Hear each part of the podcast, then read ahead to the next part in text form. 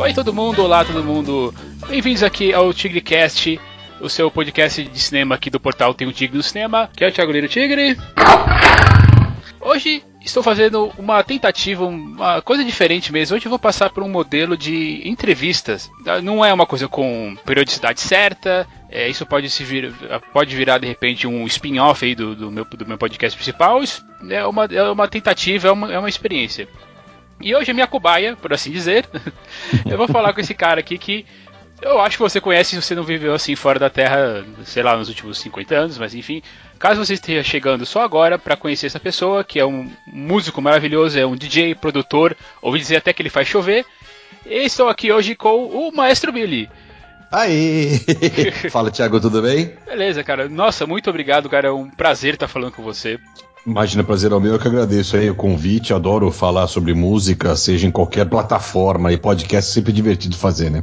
Isso aí. Então, mas vamos supor que essa pessoa que eu falei exista mesmo, esteve há 50 anos fora do mundo. Maestro Billy por Maestro Billy, por favor. Ah, muito bem. Uh, eu sou produtor musical, sou DJ, eu trabalho com música, trabalho. Eu comecei a trabalhar com música com 16 anos, né? Todo mundo tem uma banda cover na vida. Eu comecei fazia cover do Joy Division na época. Eu era lá em 1500 e pouco, assim, né? Logo depois que acabar o Descobrir o Brasil, eu comecei a fazer a minha banda cover. E aí eu me interessei por música, fui fazer faculdade de publicidade, mas nunca trabalhei com publicidade em agência. Fui trabalhar em rádio, trabalhei na Band FM, na Rádio Cidade, na Jovem Pan, na Transamérica, putz, um monte de rádio aí no, no Brasil fui um dos fundadores do programa Pânico no rádio, fui, putz, fiz Copa do Mundo pela Transamérica, um monte de coisa ligada à rádio e fiquei durante 15 anos no Caldeirão do Hulk, fazendo o som do programa lá na, na Globo todo sábado. Maestro Billy Som na Caixa sou eu. E aí, uh, ao mesmo tempo, tinha um estúdio, e tem um estúdio ainda, Estúdio Melancia, com dois L's. E a gente faz trilha aqui, faz sonorização de filme, sonorização de propaganda, animação, e agora estou entrando em sonorização para game e para realidade virtual, que é um, uma coisa que eu sempre tive vontade de fazer, essa coisa de sonorizar, né? Uh, filme, sound design, foley, tudo. E agora, com a realidade virtual, fica muito mais interessante. É isso que eu estou fazendo nesse momento. Isso é muito legal. E realidade virtual, principalmente, é uma coisa muito interessante. Outro dia eu estava aí na, na Comic Con e eu experimentei um desses óculos de de realidade virtual que já estão ficando meio, assim, já estão ficando avançados demais, assim, já estão ficando com medo que esse povo. Não, total, cara, total. Os caras estão discutindo já hoje em dia o, o grau de, de, de, gente viciada em, em, realidade virtual que não vai querer voltar a viver o mundo normal, sabe? Já tem, já tem trabalhos e trabalhos sobre isso, quanto tempo deve ser bom para usar, quanto não deve, qual a idade mínima para usar porque se você pega uma criança de 8 anos, ela não distingue muito bem ainda a realidade da, da, da né, a realidade dela com o virtual. Então ela pode achar que realmente ela está dentro de um lugar. É muito louco, assim, um troço muito louco. E vai ter muita coisa legal acontecendo a partir do ano que vem quando saem os óculos mesmo, né? Ah, é. Quando tiver mais acessível ao público em geral também, imagino que ah, vai total. ser. Total, total. Vai ser um horror. Tipo assim, hoje em dia já tem nesses óculos baratos do Google, custa, sei lá, 10 dólares, uh, que você encaixa no celular e consegue brincar. E a tendência é ficar cada vez mais barato, né? O da Samsung vai sair agora no que vem. Tem bastante coisa legal para acontecer ainda aí. Tá certo. Bom, por curiosidade, muito obrigado aí por essa explanação toda. Eu tô muito curioso mesmo para ver isso, o futuro chegar. Ah, sim. E... Então, mas como esse é um podcast de cinema, primeiro vamos começar assim falando. Eu vou fazer uma pergunta muito básica para conhecer mais ou menos os seus gostos. Você, em primeiro lugar, gosta de cinema? Gosto, não, não vou tanto quanto gostaria de ir, mas gosto muito de cinema. Gosto muito de filme e de seriado, mas filme eu gosto bastante. Ah, você tá bem ocupado aí, imagino, né? Fazendo seu. Você tá fazendo uma pós-graduação, é isso, né? Isso, uma pós-graduação começa às 8 da manhã e termina às 3 da tarde, de segunda a sábado. Em alemão. Em então alemão. tá meio complicado. Tá complicado mesmo, imagino. Então, mas, mas, é, é, então fala aí, qual foi o último filme que você conseguiu ver no cinema, então? O último filme é aquele uh, Ant-Man, né? O da Marvel, né? Homem-Formiga aqui no Brasil. Homem-Formiga, isso. É muito bacana, um filme muito, muito, divertido, né? Todo filme da Marvel é legal, né?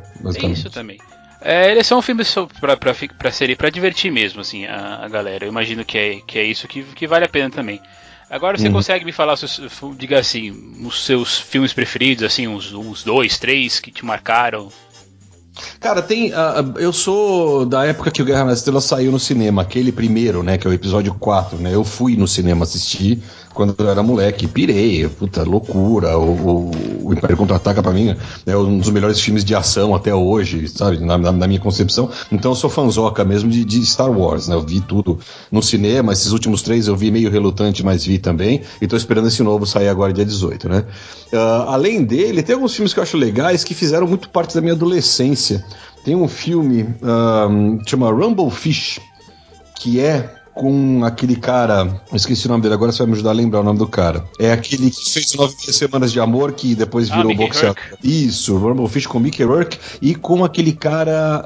Um, Matt Dillon. Puta merda. Matt Dillon, ele mesmo, exatamente. Aqui no Brasil chama O Selvagem da Motocicleta. O Selvagem da Motocicleta, um filme muito bacana. E também aquele uh, True Romance, que é um, um pré-Tarantino, antes do Tarantino explodir com o. Não é do Tarantino, pelo, pelo que eu me lembro. Ele é, do, ele é roteiro do Tarantino e a direção do Tony Scott. Exatamente, Tony Scott, ele mesmo. Então, True Romance é um filme que eu achava muito bacana, tipo assim, minha pós-adolescência. É um filme que fez muito minha cabeça. Eu gosto de filme assim, cara, filme leve, não gosto de filme de chorar, não gosto de filme de muito cabeça. Gosto de filme de terror pra caramba, adoro filme de terror.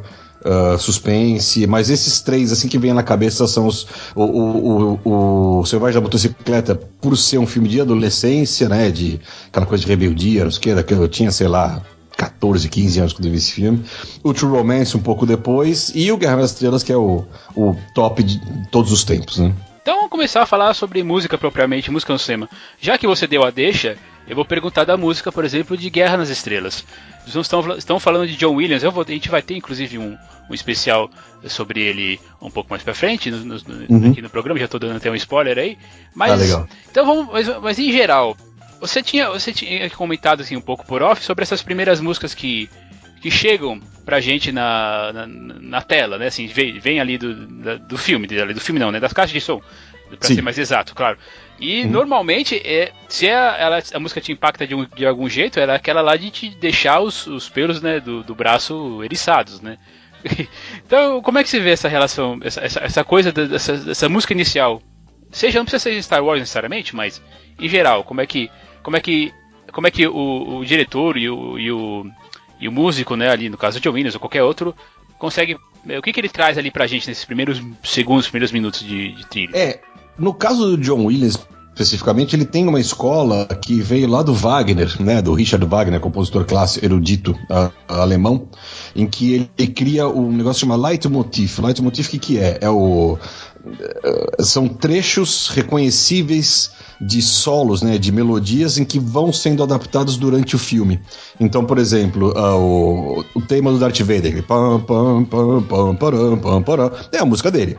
Toda vez que tem alguma coisa relacionada ao Darth Vader, toca algum tipo de versão dessas notas dentro do filme. Então você sabe, ah, estão falando sobre Darth Vader, ou isso tem a ver com o Darth Vader, né?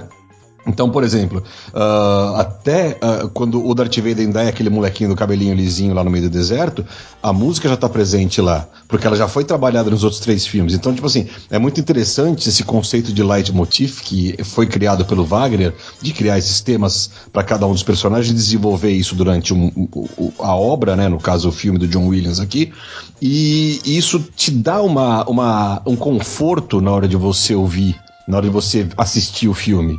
Então você sabe que quando tá aquele clima, aquele tema, ah, estão falando do herói, ah, estão falando do vilão, ih, vai acontecer alguma coisa aqui, putz, tá dando errado, tá dando certo. Com a música, a música te dá todos os indiciais do que efetivamente vai acontecer, o que tá acontecendo no filme. Isso é uma coisa que o John Williams faz muito bem, né? No Guerra das Estrelas ele conseguiu fazer isso perfeitamente, até porque o filme foi um mega sucesso, e de tanto se tocar a música, se ouvir a música, acabou virando uh, inconsciente coletivo, né? Se ouvir a música que o Darth Vader você já, já sabe que tem o Darth Vader, o tema de abertura e tudo mais, né? Então, isso é muito interessante, né? Do, sobre o John Williams, que ele tem esse poder. E depois todo, muita gente usa isso, mas especificamente o, o John Williams faz muito bem esse negócio. Eu tava pensando também nisso, sobre essa questão de como é que a, música emociona a gente. Eu, por exemplo, eu sou um apreciador de música clássica desde Sim. sabe, quando os meus amigos de colégio estavam ouvindo, sei lá, pagode, eu tava ouvindo as quatro estações de Vivaldi. Ah, demais. Uhum. então, eu cresci ouvindo música erudita também, então é. É, muita, por causa de muita coisa do meu pai. E uhum. eu acabei apreciando também, percebendo, na verdade, o uso da música clássica no, no cinema em vez, de, em vez de ser a trilha orquestrada criada para o filme. Sim. E, e tem exemplos maravilhosos, por exemplo, como é o 2001, Uma Odisseia no Espaço. Sim, o Assim Farou Zanatrusta, do, do Strauss, é demais, né? Exatamente. É, você vê algum tipo de. Eu não, eu não sei se é exatamente essa palavra, mas de, de, depreciação quando a música clássica é usada em filmes, porque tem a, a, por causa de uma suposta aura de erudi, do, da erudição que não devia, das coisas não deveriam se misturar. De forma alguma, acho que música boa ela não tem que ter muito limite. Ah, a música erudita, ah, ninguém pode mexer no Beethoven. Por que não? Se o Beethoven fosse vivo hoje em dia, ele queria tocar em rádio, sabe? Ah, não tem muito essa, não é, ai, é imaculado, ai, não, não sei o quê. Por exemplo, aquele filme Retratos da Vida, um filme antigo pra burro. Uh, de 1970, década de 70, 80, alguma coisa assim, que tem o bolero de Ravel no filme. E o filme só é legal porque o bolero de Ravel está no filme. Para quem não conhece o bolero, de Ravel, é uma música que começa, ela tem um, um leitmotiv, né? O e fica nisso por 6, 7 minutos direto e vai se repetindo e cada vez mais aumentando a massa sonora de instrumentos por baixo. E o filme, o Retratos da Vida, é justamente isso. É uma história que se entrelaça com outra, que aumenta, que vai para outra, que cria o filho, que é o mesmo personagem do pai. Então, tipo assim, tem tudo a ver você colocar essa música para funcionar no filme. E é o que os caras usam, pô, tem que usar, tem que usar música clássica, funciona pra burro. Eu tava vendo, saindo um pouco de filme, mas uh, entrando em seriado, o Leftovers agora, os últimos capítulos do Leftovers. Cara, eles estão usando lá, acho que é o Notes de Fígaro, alguma coisa assim. Cara, é demais. Combina super com, com, com o, o o, o que eles estão fazendo naquele momento. Até novela usa, vez ou outra você vê novela da Globo usando aí uh, Verdi, Vivaldi, umas coisas assim, e funciona pra burro. Se é pertinente, pô, os caras faziam música antigamente, você parar a pensar música erudita, o que, que é? É a representação daquele momento. Por exemplo, o, o, você pega o Quatro Estações que você citou aí, por exemplo. Cara, você ouve o verão, é aquele negócio, começa, tá calor, veio o mosquito, vai começar a fechar, fechou o tempo, vai chover, choveu, parou a chuva, voltou aquele é, o clima quente de novo. Tá explicado em seis minutos de música. Então, é, eles são extremamente visuais, né? A música do Dita é extremamente visual. E funciona super em cinema, tenho certeza. E não tem que ter preconceito nenhum. Ai, não, não pode usar. Claro que pode, pelo amor de Deus. Tá pensando nisso? Você falou em coisa, uma coisa interessante do Beethoven que não se pode mexer. vou mostrar isso pro meu cunhado, que ele é, que ele é maestro também, eu vou ver o que ele diz sobre isso. cara, eu acho o Beethoven ele genial. Ele, ele era mega pop, né? Ele era um cara ele, uh, Mozart, uh, sei lá, um monte de gente aí, uh, o próprio, quem mais, sei lá, Brahms, sabe? Tem um monte de gente que era pop, na época era pop, fazia música legal, era divertido, né? Era música para divertir, para as massas, só que as massas consumiam de uma forma diferente, né? É, eu vou falar um pouquinho do papel da música dentro da cinematografia mesmo. Hum a princípio você acha que, ela, que o destaque, quando, quando ela aparece, é, é, é, um problema quando ela rouba um pouco a informação? Eu, eu, vou dar um exemplo um exemplo recente. Eu acabei de ver um filme chamado O Coração no Mar, dirigido uhum. pelo, pelo Ron Howard, uhum. e a, a, trilha sonora, ela, assim, não que ela seja ruim, não que ela seja marcante ou, ou pouco marcante, que seja, a questão é que ela não para. Então, é, é, o que eu tenho um certo problema com isso com essa questão especial, assim que ela não dá tempo de, de, de ter o silêncio. E o silêncio também é importante pra música. Lógico, se não tiver silêncio, não é música, né? A música é feita de pausa e de nota, né? Eu acho o seguinte, né, você tá falando sobre isso, eu. Uh, é uma, aí que tá, de repente, a trilha é até legal, só que de repente ela tá tão alta e tá tão presente na mixagem da coisa toda que pode ser que fique chato, né?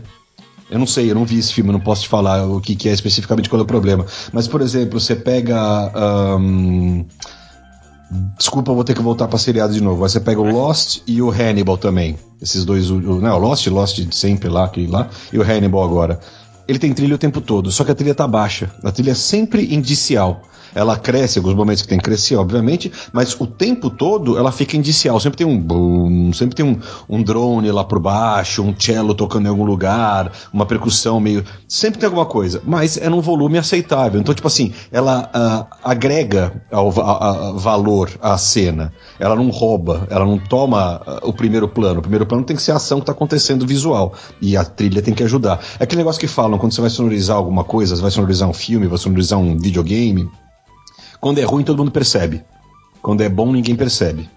especificamente falando de efeito, mas isso também se aplica à trilha, se aplica à música. Quando a música é muito legal, ah, ótimo, puta, adicionou, cantou junto, bateu palma, curtiu, entrou. Quando a música é ruim, ou tá colocada de uma forma ruim, como você falou aí, que não para nunca, ela começa a incomodar, e isso torna o filme chato também. Então tem que ter um limite muito tênue aí, né, entre o que é legal e o que não é, e como ser colocado isso, né. Tem algum exemplo que você poderia mencionar agora sobre, sobre essa questão de como a, a música é usada ali no, no background e, e assim ela continua, mesmo assim ela continua marcante para quem ouve sem atrapalhar a experiência de quem está é, que, tá, que, que da, da, história em si? O Guerra nas Estrelas é um, o, por exemplo, as trilhas do James Horner pro Titanic, pro, pro próprio Star Trek, que estão legais, Avatar, elas são muito legais. Ele é um cara muito pertinente, vamos dizer assim. Um cara que é muito visual, que eu gosto bastante, é o Danny Elfman. Sim, né, com Tim Burton. Puta, é, ele é braço direito do Tim Burton né, quando fala de música, né? Mas, por exemplo, as trilhas de Batman são muito legais dele. O Missão Impossível que ele fez é muito legal. Uh, e o Danny Elfman, ele vem de uma pegada pop, né? Ele era, ele era cantor de uma banda, né? Do Oingo Boing, uma banda de, de rock dos anos 80. Pra quem não conhece, é até um trabalho legal para conhecer o, o, pop que ele fazia antes. Mas ele é um cara muito pertinente, apesar de ser muito colorido, né? Porque os... Mas os filmes do Tim Burton geralmente são muito coloridos, né? São muito assim... E sei lá, o Hans Zimmer também faz coisas legais, os, os Batmans que ele fez foram muito legais também, não tão uh, darks quanto do Danny Elfman, mas foram legais. O, porra, o Hans Zimmer, o Hans Zimmer fez o Lion King, né, o, o Rei Leão que é genial. Então, tipo assim, quando é bem colocado, quando é bem feito, quando é bem. Eu acho que deve ter muita uh, conversa entre o, o, o, o, maestro, né, o criador das músicas todas, e o diretor, né? Então, acho que eles tendo essa conversa, eles devem sair muita coisa legal desse papo. Tanto que, geralmente, foi o que você falou, o Daniel Elfman trabalha muito com o Tim Burton. Tem isso, né? Tem essa cumplicidade. O George Lucas fazia muita coisa com o John Williams. O Spielberg também. O Nino Rota fazia muita coisa também com o, com o italiano lá, o que fez o Dolce Vita lá, como é que é o nome? O Fellini, o, Fellini. O Fellini, exatamente. Nossa, sumiu da cabeça. O Nino Rota, por exemplo, era meu, era unha e carne com o Fellini. Pô, você faz, você ouve lá o Dolce Vita, é genial, a coisa mais linda que tem. Né? Muito bacana. Então acho que é isso. É, deve ser muito de conversa e muito de confiar no taco, de ter uma, uma visão legal da coisa, saber agregar as coisas todas, né? É meio por aí. Você comentou sobre que você está trabalhando com, com games também, com trilha sonora de filme você chegou a mexer? Não, trilha sonora de filme não, nunca cheguei. Ah, tipo assim, o que me interessa, o que eu gosto, ah, eu gosto de ouvir trilha sonora, me interessa, acho interessante, bonito, legal, mas o que eu gosto de filme mesmo é o sound design, é o foley, é o, é o barulho, sabe? É o som de passo que ninguém percebe, é o que eu gosto de fazer. É o que eu, putz, eu fiz agora, a gente está no, no, no, nosso, na pós aqui, eu estou ressonorizando trechos daquele Halo 2, aquele game. E tem algumas cutscenes, assim, né? Umas cenas de, de, de de vídeo, né, de, de, de, animação mesmo, que não são jogabilidade, são, são vídeos, que eu tive que ressonorizar do zero. Ela veio uh, muda para mim, sem nada. Então, colocação de passo, som de roupa, arma, clique da arma, cai a balinha no chão da arma, o cara se tropeça, sabe? Isso eu acho muito legal. E, e isso, se é mal feito num filme, cara, você percebe na hora. Filme B, como é que você descobre que um filme B é um filme B? Ele não tem som de passo. Porque som de passo é uma coisa que você não percebe, mas você tá todo, mundo tá andando na rua, o teu cérebro tá captando esse som indicialmente. Ele pode não estar tá prestando atenção, mas o som tá entrando no teu ouvido e o teu cérebro tá captando. Quando não existe esse som e tem alguém andando, você acha que tem alguma coisa errada. Tá aí um, um lance do filme B ser filme B. Ser mal feito. O cara economizou em passo, por exemplo. É ridículo, mas é verdade. E você comentou sobre essa questão do, do sound design, né, do mixagem de som, design de som. Eu estava uhum. lembrando, por exemplo, de quando isso não funciona. E olha, e, e, olha que eu vou falar de um cara assim que investe granas, muita grana nos filmes dele, que é o Michael Bay nos seus Transformers. Sim. Quando eu vejo lá o, o, o bicho se transformando, os robôs lutando, eu sinto que tem alguma coisa estranha ali. É, é então. Sabe, é, eu não sei se é exagero demais, eu acho que é isso, é muita coisa acontecendo ao mesmo tempo e aí acaba perdendo um pouco dessa informação. É, eu, eu, acho que ele, pelo Transformers ter ser uma criação de um de uma animação, né? Ele vir de uma animação, vindo de um brinquedo, né? Ele, ele tem essa necessidade de ser maior que a vida, né? Ser o, aquele larger than life, óbvio, para um robô que vira caminhão, caminhão que vira robô e voa, sei lá, não sei o que, já é um troço muito louco, mas acho que eles exageraram muito, né, no sound design. A hora que monta o robô realmente é uma coisa que fala, nossa, uh, para, né? Não é por aí. Um, um, um, um som, um som, uma, um sound design que me chamou muita atenção a primeira vez que eu ouvi, porque foi a primeira vez que eu entrei também num cinema THX, foi em 94, foi Jurassic Park. Cara, eu pirei. Aquele grave, aquele som, o passo do dinossauro chegando, complementava aquela água mexendo, sabe? Tipo, tudo do sound design era legal por ser em THX e por ter a qualidade legal e por ser muito bem feito. Isso foi uma coisa que me chamou muita atenção quando eu vi Jurassic Park pela primeira vez. É, são algumas, algumas coisas marcantes mesmo pra gente, né? Uhum. Então é isso, o, então é. Voltando pra Star Wars, é o som do, do sabre de luz, dos tiros, das. Total, Ben Burtt. É, o Ben, meu, Ben Burt é gênio, cara. O que ele faz com Toy Story, o que ele fez com Guerra nas Estrelas. Pô, você pega o som do sabre de luz, lá do sabre não, do, do da, da arminha, né? Do laser deles lá de tiro é um, um, um, cabo de, sei lá, de aço, alguma coisa assim, gravado com vários microfones, juntado com compressor, não sei o quê. Ou seja, o cara consegue tirar do mundo real, criar um som irreal e aquilo virar icônico. Então, quando você ouve aquele som, você sabe que é um tiro da arminha laser do Guerra nas Estrelas, né? Isso é muito bacana. Inclusive, quando eu, eu, eu estudei um pouco de música na faculdade, eu sou formado em design gráfico, daí a gente tava ah, comentando uh, uma, uma vez sobre isso, sobre a, a diferença entre ouvir e escutar hum. o que é mais o que acaba, acaba sendo uma, uma, coisa mais profunda do que a outra. Sim. No fim das contas. Quando a gente está vendo um filme ou um, ou um game também, que pode ser. Que, afinal de contas, hoje a indústria de games é tão maior, se não for maior do que a, do que a de indústria é, de cinema. É, é maior que a de cinema e eles investem tanto ou mais dinheiro na produção de trilha sonora e de efeito como o cinema. E é muito mais difícil de fazer, depois eu explico. Se você quiser que eu explique, eu explico depois. é, a gente pode até já entrar, entrar um pouquinho nisso, mas eu quero saber mesmo dessa, dessa qualidade aí, de, de, faz, de fazer coisas com qualidade mesmo. O que, o que você acha que representa a qualidade, seja tanto em, em cinema como em games? Cara, depende muito, depende muito da proposta, né? Se o filme é uma coisa épica, você tem que botar uma orquestra para tocar, tem que ter uma, um, um, né, um conceito orquestrado, tem que ter violino, tem que ter metal, tem que ter timpani, tem que ter tudo, tem que ter barulho, né? Tem que ter massa sonora, se é para ser uma coisa épica.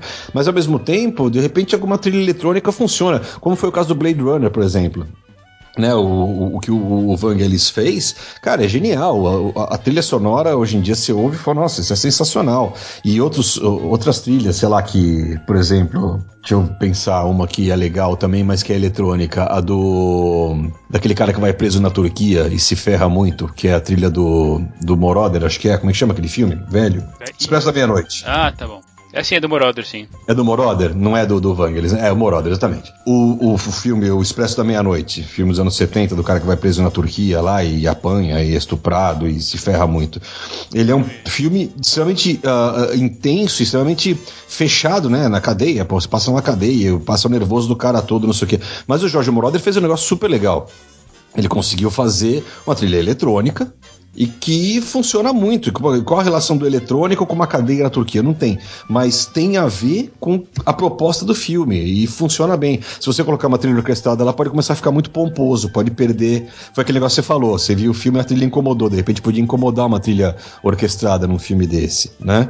E o, acho que o Blade Runner também é um exemplo muito claro disso, de ser uma coisa extremamente eletrônica. Óbvio, o filme era ficção científica, tinha tudo a ver, mas ficção científica para ficção científica, o Guerra nas Estrelas e Jornada nas Estrelas tem orquestra, então, né, a, a, qual a proposta do filme? É contar uma história épica? Então mete uma orquestra. É fazer uma coisa mais futurística, distópica, não sei o quê? Coloca uma coisa mais eletrônica. Depende muito, e a qualidade vem muito da composição, da proposta que é feita e de como ela é realizada. Então, até para game, cara, tem que meter orquestra. Os caras entram em, em, em estúdio com 50 negros lá tocando todo tipo de instrumento e faz a coisa funcionar. E é muito mais difícil porque, tipo assim, depende muito da jogabilidade. Então, se você é um cara mais devagar no jogo, a música tem que demorar mais para você acontecer, para acontecer para você. Se o cara é mais rápido, tá, uma música né, funciona mais rápido. Então tem mixagem vertical, mixagem horizontal, tem um monte de coisa que em filme já vem pronto, porque você, o, o espectador, não tem a, a, a, opção de mudar aquilo, né? Já no caso do game, eu tô jogando, eu sou espectador, mas eu sou ativo lá, então eu posso mudar as coisas e a trilha tem que acompanhar o que eu tô fazendo, então é muito mais louco ainda. E a qualidade tem que ser sempre excelente. Bem legal essa, essa discussão nossa sobre. E aí a gente fez essa mistura de, de, de, um, de uma mídia para outra é, o mercado, assim, normalmente quem, quem é viciado em games, eu conheço bastante gente que é viciada em games, assim, e, que também gostam de cinema. Né? Então acho que vai, esse papo acaba servindo um pouco para os dois. Ah, certeza. A gente falou um pouquinho, a gente falou um pouquinho assim de vários, de alguns atores, mas você conhece um pouco também de quando você vai falar de, de, de músicos orientais, por exemplo, como o Joe, Joe Hisashi, fez hum. muito trabalho com Hayao Miyazaki. Ele tem um filme maravilhoso que chama A Partida. Eu hum. não sei se você conhece esse compositor, mas não. é, é bom, se você puder ouvir um, ver um dia desses filmes assim, ele fez muita animação como é, o a Viagem de Hiro, que ganhou, ganhou o ah, Oscar, sim, sim. Uhum, uhum. ele é conhecido por esses, por, esses, por esses trabalhos. Mas quando a gente parte, então, é, do, do Ocidente para o Oriente, vocês, o que você já sentiu? Cara, o que, o, que eu lembro, o que eu, o que eu tenho de referência de, de música oriental em filme é, é o Ryuichi Sakamoto que, né, que, que fez lá o, o Merry Christmas Mr. Lawrence, fez mais alguns outros filmes lá, uh, fez trilhas para alguns filmes uh, japoneses, principalmente. Existe uma diferença marcante, mas também é da cultura também. Ainda tem orquestra, ainda tem, mas eles colocam os elementos deles lá, eles colocam os instrumentos orientais, a, a própria harmonia oriental, né, a, a, escala oriental. Então dá um resultado diferente mesmo. O Viagem de, o Viagem de Shihiro, né, que é o nome do filme, né? Da, da, animação, desculpa. É, a, o Viagem de Chihiro. É muito interessante também. Mas você percebe também que existe uma. uma, uma óbvio, é, o filme tem a, a, desculpa, a animação tem a cara uh, oriental, tudo não sei o quê, mas ele tem um, alguns pontos de contato aí com, com a, a, cultura ocidental também. Eu não sei se de repente é na, na forma que a trilha foi feita, eu não sei, eu preciso ouvir com, com outros ouvidos, preciso ouvir efetivamente, é, não, eu preciso escutar, na verdade, para saber como é que é a, a, a o, o que, que, tem de ponto de contato com o Ocidente. Mas são coisas muito interessantes também, eu acho muito legais. Você tem alguma recomendação além desse outro cara que você falou, não? Ele é que me vem à cabeça agora, porque assim, eu, eu sou apaixonado por esse, por esse, ó, esse diretor Hayao Miyazaki. Ele fez, sei lá, acho que 90% das trilhas sonoras dele. Eu teria que dar uma pesquisada melhor. Mas, hum. é, é, mas eu queria mesmo pegar assim, a gente conseguir, conseguir pegar algum tipo de, de diferença entre o jeito que a música é produzida. Mas como você falou, tem a questão cultural mesmo, né? E... É, a escala toda, né? Tudo diferente, né? Tudo diferente. É, é diferente. E se o cara for usar da forma que ele usa da, na prática dele oriental toda. A escala é outra, os instrumentos são outros, o, uh, tem um monte de, de, variação aí. Mas ele também tem, tem muita coisa orquestrada também, apesar de ser orquestrada com escala oriental, né? Tudo, mas é. É, são coisas interessantes também, acho muito legal também. É, é aquela coisa que estava falando antes, né? Tem que fazer parte do contexto, né? Não adianta eu botar um mega filme de porrada, não sei o que, não sei o que lá, todo moderno, americano, não sei o que, colocar um cara tocando o, o cotô, né? Fica esquisito, né? É porque tem até, dentro da própria da, do próprio do próprio Ocidente tem as diferenças, né? Você, você não pode fazer é, tem uh, não sei, você vai pegar um cara, vou falar de um, um, compositor clássico espanhol, vai, o Joaquim Rodrigo, por exemplo. Sim. É, ele com a guitarra espanhola dele é uma coisa totalmente diferente que vai fazer um guitarrista um guitarrista é, ah, como o Chad sei lá, um jazzista, sim, um no blues. Sim, é com o Aldimeola, sei lá, qualquer uhum. coisa. Não, você, você pega, você tá falando de, de, de, de, de guitarrista uh, espanhol, você pega, pô, tem aquele disco do Paco de Lutia com o Aldimeola, Cara, que é uma coisa mais sensacional do mundo. Inclusive aquela música, O Entre Duas Águas, já foi usada em algum filme. Deixa eu lembrar que filme que foi. Mas, cara, é uma das coisas mais sensacionais de todos os tempos. E é justamente isso. É a pegada jazz do, do, do Aldimeola é a pegada jazz do, do, do com a pegada espanhola do, do Paco de Lutia. Cara, isso é genial, é muito legal. E, né, e, mas tipo assim, mas dá um, cria, cria um clima diferente. Já, por exemplo, tem aquele outro filme que é o Tocador de Banjo, puta, que é uma. É, é, é um clássico também, pra você lembrar como é que é o nome do filme. É um filme dos anos 70, que tem aquele um solo de banjo muito mega manjado. Uh, preciso lembrar aqui também. Mas também é uma coisa, foi feito especificamente para uh, filme de faroeste, então é legal, tem a ver. Tem uma versão do Cavalgada das Valquírias do Wagner uh, feito em faroeste, naquele filme Meu Nome é Ninguém, com o Terence Hill. Né? Então, tipo assim, é, é aquilo, usar guitarra todo mundo usa, mas cada um usa do, da sua forma, né? Isso é, é, é, o que dá a cara da coisa toda, né? Você comentou aí sobre o Aldemiro Pacolucci. Eu, te, eu tenho um disco aqui que eu, é um dos meus preferidos, que na verdade é com eles dois e o John McClane.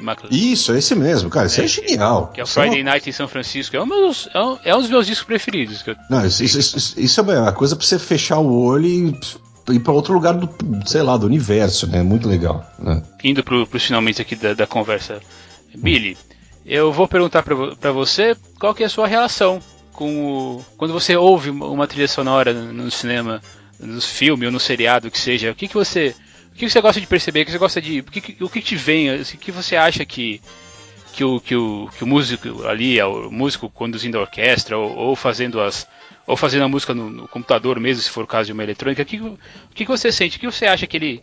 Que o, ou melhor ainda, o que, que, o, o que, que ele deve passar para o espectador?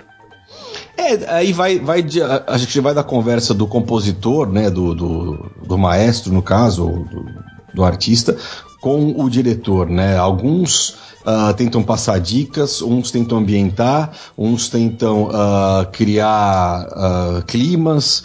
Então, aquele negócio, por exemplo, assistindo Game of Thrones, você descobre quem é o herói total do Game of Thrones, porque toda vez que aparece o herói, aquela trilha inicial da, da, da abertura do, do, do seriado toca de fundo. Então você fala, ah, então é esse cara, esse cara é um cara importante, vou prestar atenção nele. Então, tipo, isso é uma coisa legal. Eu gosto de prestar atenção nessas coisas, esses detalhes em que fazem com que a trilha te passe uma outra informação a mais do que a imagem está te passando, do que a história está te contando. Então é bem isso, aquela coisa, o John Williams com, com os leitmotifs lá das coisas. É, sei lá, isso é uma coisa que, que isso me, me chama muito atenção, eu gosto muito disso. Então, uh, eu fico prestando atenção nisso, eu gosto de ouvir, eu gosto de ouvir de repente no fone, quando é alguma coisa que eu consigo assistir na, na televisão, depois que eu baixo, uh, sei lá, de, compro DVD, baixo alguma coisa, eu gosto de ouvir com fone de ouvido, que eu acho interessante. Eu gosto de ouvir também quando vai no cinema, ouvir lá em 7.1, 10.1, 10.2, lá sei lá, que também te passa uma outra uh, sensação, né, de você estar imerso muito mais dentro do lugar com a trilha sonora e os efeitos todos. E é isso, cara. Acho que a, a, somatória das coisas todas, da imagem, da história, da trilha e dos efeitos sonoros, acho que fazem o filme ser sensacional, ou ser mediano, ou ser ruim, ou ser qualquer coisa aí, né? Assim, eu vou fazer uma pergunta, você pode entrar um pouco no quesito um pouco mais técnico. Se alguém quiser apreciar mais a música, na hora de ver, talvez não a primeira vez, mas lá a segunda vez, o que, que, o que, que um espectador comum pode tentar tentar perceber, tentar, tentar perceber na, ali na, na hora. É, além, além, acho que tem uma coisa legal, além desse negócio do leitmotiv, do, dos, dos solinhos de para cada um dos personagens principais, né, basicamente, tem um negócio que é o encadeamento harmônico. Todo mundo tem na cabeça. Quando eu te dou uma nota, eu faço assim, uh, eu faço assim, dó, você vai falar Dó, Ré, Mi, Fá, Sol, Lá, Si, Dó, certo? Você já tem na cabeça as, a, a, a, as relações da escala toda, né? A partir desse Dó que não era um Dó, sei lá, é um Fá, é um Mi. Eu não tô piano, que agora para saber que nota que eu fiz esse Dó. Mas você tem isso na cabeça, todas as relações né, da escala inconsciente. A primeira música que toca no filme Primeira, começou o filme, apagou a luz, ficou tudo em silêncio. Primeira coisa que toca. Aquilo é o teu dó, vamos dizer assim, tá? A partir dela, dessa primeira trilha, todas as outras trilhas são relacionadas a ela primeira. Então tem a psicologia da música. Se você está tocando essa música em dó, quer criar um clima de tensão, quer criar um clima de tensão, a próxima trilha sua pode ser em mi bemol, por exemplo, que é parte de um acorde de dó menor. Então, quando já você percebe a tensão da, da trilha que está entrando, baseada naquela primeira trilha que você ouviu, que foi a tua referência inicial entendeu? E aí todas as outras trilhas, a hora que o mocinho vai vencer, uh, vem a trilha entra em si bemol e passa para dó, ou seja, ela vai voltar para aquele começo que estava lá, então vai tornar-se grandiosa, vai voltar a ser uma coisa maior, não sei o quê. Então todas as relações de trilha dentro de um filme, elas são baseadas na primeira trilha que você ouve. E se você prestar atenção nisso, você consegue entender muito mais a trilha e entender muito mais o filme. É bem legal isso. Comentando isso, eu acabei de lembrar de Três Homens, é, é, os Três Homens em Conflito, que é hum. que a música é do Sérgio Leone, e ele, uhum. ele faz assim, ele fala assim, é, ele tem três trilhas, ele tem uma música só que é aquela uhum, e é o uhum. mesmo tema para os três personagens, só uhum. que pro, pro feio é uma coisa assim mais ah, só que é, é o mesmo é a mesma a mesma nota, só que de um jeito é diferente. Isso é. Tocar, é é cara, é nossa, obrigado, mano. Billy, nossa, você me, você me despertou assim. Muito então, obrigado, isso, isso, é genial, isso é genial, porque tipo assim, você sabe quando toca lá, pô, tá falando do feião, né? Isso. É, é, é, o ambiente do, é, isso é muito legal, cara. É, é genial. É genial. É Olha, muito, assim, nossa, e assim, muito obrigado, Billy, assim, por você ter participado aqui. Fiquei muito feliz. Olha, me veio. Nossa, eu fiquei muito feliz agora por ter lembrado disso, porque. Ah, que bom. É uma coisa que eu tinha guardado da minha, da minha cabeça, só que foi meio. É, como vou dizer assim, meio. Ficou, ficou meio escondido, assim, né, lá no, no, nas linhas de trânsito. Eu falei, ah, tá, interessante. Uh, e eu, assim, eu fiz uma. E só abrindo um parênteses, eu fiz uma. uma, uma aquele filme A Origem do, do Christopher Nolan. Tem uhum. determinada, tem determinada hora. É, aliás, eu falei isso no podcast. Se alguém quiser ouvir depois, vai ter o link aí no post. Se alguém quiser ouvir depois, né? E, e tem, ele usa uma música da Edith Piaf, que é o No Je Rien. E ele vai diminuindo a música para falar para falar de, de, temas quando, quando ele tá entrando no sonho, porque ele vai, ele vai, o diretor fica falando assim que a que a direção tá. A direção. Que o mundo. Que eles estão entrando e no, cada vez em outros níveis de sonho. E no, no, nível original, né? No mundo original, é como se tivesse as coisas estivessem passando em câmera lenta. É, uhum. Assim, seriam desacelerados. Isso é, isso é, isso é legal. É uma, é uma música assim, clássica, né? Clássica né? não, não, não, não, erudita, na verdade, né? Sim, mas, no sentido de ser uma, uma, música comum, comumente conhecida, vamos dizer exatamente, assim. Né? Exatamente. E aí ele transformou isso narrativamente. E eu achei isso fantástico. E, e agora lembrando do Leone, eu fiquei, nossa, minha cabeça explodiu. Fiquei muito feliz. É, mas é isso mesmo, você usar a trilha para te ajudar a contar a história. Acho que uma das coisas mais interessantes de usar uma trilha sonora é pra isso, né? Então, Billy, vou agradecer de novo aqui. Muito obrigado aí pela essa conversa. E só e deixar aí os seus quais são os seus contatos com essa pessoa, o pessoal que caso o pessoal resolva aí querer te procurar na internet, como é que eles podem fazer? Tá, obrigado você, Thiago, pela oportunidade, obrigado por participar aqui do Tigercast, acho muito legal, adoro falar de música, adoro de dar palpite na vida dos outros em termos de música, eu acho muito divertido. Uh, quem quiser me procurar, é tudo, é tudo Maestro Billy. Maestro Billy é B de bola, I-L-L-Y. Então é arroba Maestro Billy no Twitter, facebook.com barra Maestro Billy, uh, meu blog é maestrobilly.com.br, então não tem muito que errar, só botar Maestro Billy que vai aparecer alguma coisa e você entra em contato comigo, tá bom? No meu blog tem alguma coisa de, de, de, sobre trilha sonora de filme, tem muita coisa sobre essa história de psicologia da música, esse uso de música inteligente, né, de encadeamento harmônico, de coisa legal, bem feita. Uh, tem um post legal que eu fiz, eu vou passar para você depois o link, sobre as músicas de abertura de alguns seriados. O que, que elas contam do seriado. Isso é muito legal. Eu falei do Downton Abbey, falei do Hannibal e mais uns dois ou três lá. Acho uma coisa interessante, de repente é legal também, porque justamente você não percebe, mas quando você ouve, prestando atenção nessas coisas, fala, ah, é por isso que a trilha é assim, ah, e que legal que ela é assim, entendeu? Acho muito interessante também. E é isso, cara. Muito obrigado. Estamos à disposição e o que precisar estão por aqui. Tiago, obrigado. Obrigado a você, Billy. E então, eu pedi para você, você também deixar algumas músicas pra gente ouvir. Você conseguiu fazer essa listinha para mim? Consegui fazer mais ou menos. Agora, um, eu acho legal, então, colocar uh, ah, para abrir o nosso querido John Williams com a, a, o tema do Darth Vader, que eu acho muito um ícone, né? E essa música. Tem um amigo meu que gravou, na época que só existia cassete pra ouvir no carro, ele gravou um lado inteiro dessa música, sem parar. Então tinha umas 20. é, ele usava pra viajar, ele achava a melhor trilha sonora pra ele viajar do mundo, porque deixava ele acordado e motivava ele. Ele ficava ouvindo essa música por horas, assim, é, completamente lelé. Essa música bacana. Uh, uma coisa que eu, tava, que eu tava ouvindo hoje, inclusive, eu tava pesquisando sobre Beethoven. Tem aquele filme Minha Amada Imortal. Sim. Puta, é gênio, né? Uh, quer ver? Que é nessa cena do filme, que é quando ele percebe que ele consegue colocar a cabeça no corpo do piano e conseguir ouvir, sentir a vibração do piano para tocar a música, quando ele já tá bem mais surdo, né, do, do, meio do filme em diante. Isso é genial. Esse, essa o, o Sonata ao Luar acho uma coisa muito bacana uma música muito legal do Beethoven. E aí vamos pensar um pouco mais pop. Eu gosto muito também do do Ferris Bueller Day Off com o Twist and Shout, né, que é divertida, né, e tem muito a ver, né, com, com o filme, né, a cara do filme. Um, que mais? Eu pensei nessas três só de cabeça. As tá outras ótimo. duas? Tá bom essas três? Tá, tá bom, bom, né? Então, assim, Terminar com é Beatles é sempre divertido, né? Vamos combinar, né? É isso aí, gente. Então, então, pra você que ouviu, espero que você tenha se divertido. Para entrar em contato com a gente aqui é só entrar no site umtignocinema.com, tem a barrinha de contato, você pode fazer isso também pelo e-mail no contato arroba me procura a gente lá no Twitter, no Facebook, vão estar tá no Google Plus, no Instagram, no Spotify, todos esses links vão estar aqui na postagem. E, como o Maestro costuma dizer, o Maestro B costuma dizer naquele podcast dele, o ADD, aliás, cadê o ADD? Ele... Ah, é, um dia volta. Um dia, um dia volta. Não rasga é, os cupons. é, exatamente. Como ele sempre disse, só música boa. Então, Muito obrigado mais uma vez. E a gente se vê na semana que vem. Tchau. Tchau.